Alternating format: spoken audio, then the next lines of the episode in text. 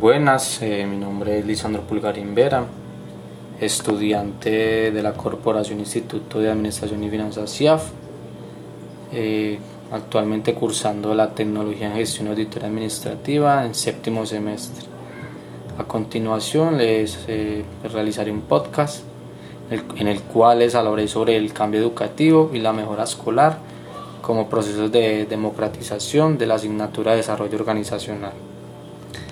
Eh, como resultado de la revisión teórica, se propone estrategias eficaces para provocar cambios en este sentido, favorecer una cultura colaborativa y participar de una visión común, luchar contra la exclusión social educativa y valorar la diversidad humana, definir un conjunto de valores democráticos, facilitar las condiciones para la participación de la comunidad, fomentar la investigación, acción participativa, el empoderamiento y la autodeterminación, desarrollar procesos autoformativos y proyectos educativos compartidos con el territorio.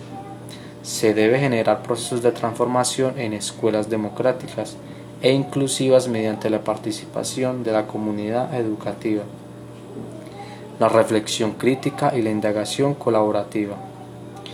La educación democrática tiene en sí misma un doble sentido. Por un lado, educar para la democracia y por otro, el ejercicio activo de la democracia.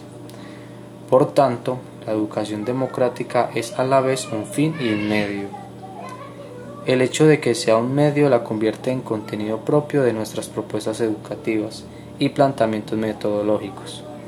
La democratización de la escuela solo se puede conseguir mediante el seguimiento de dos líneas de trabajo.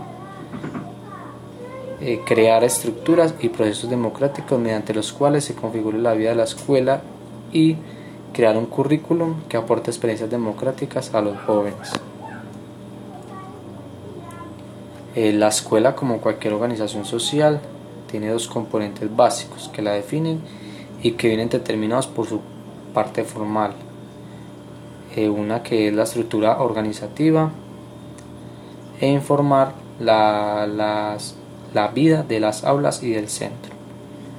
En este sentido es el conjunto de elementos formales e informales, los que caracterizan a una organización como ecosistema y a las relaciones que éste mantiene en su entorno. Si nos aproximamos al análisis de la realidad social desde la teoría sociológica, contemporánea y en particular de los planteamientos en la teoría de la acción comunicativa. Eh, la sociedad integra la parte formal o estructural, es decir, las instituciones, su forma de organizarse y los procedimientos de participación en las mismas.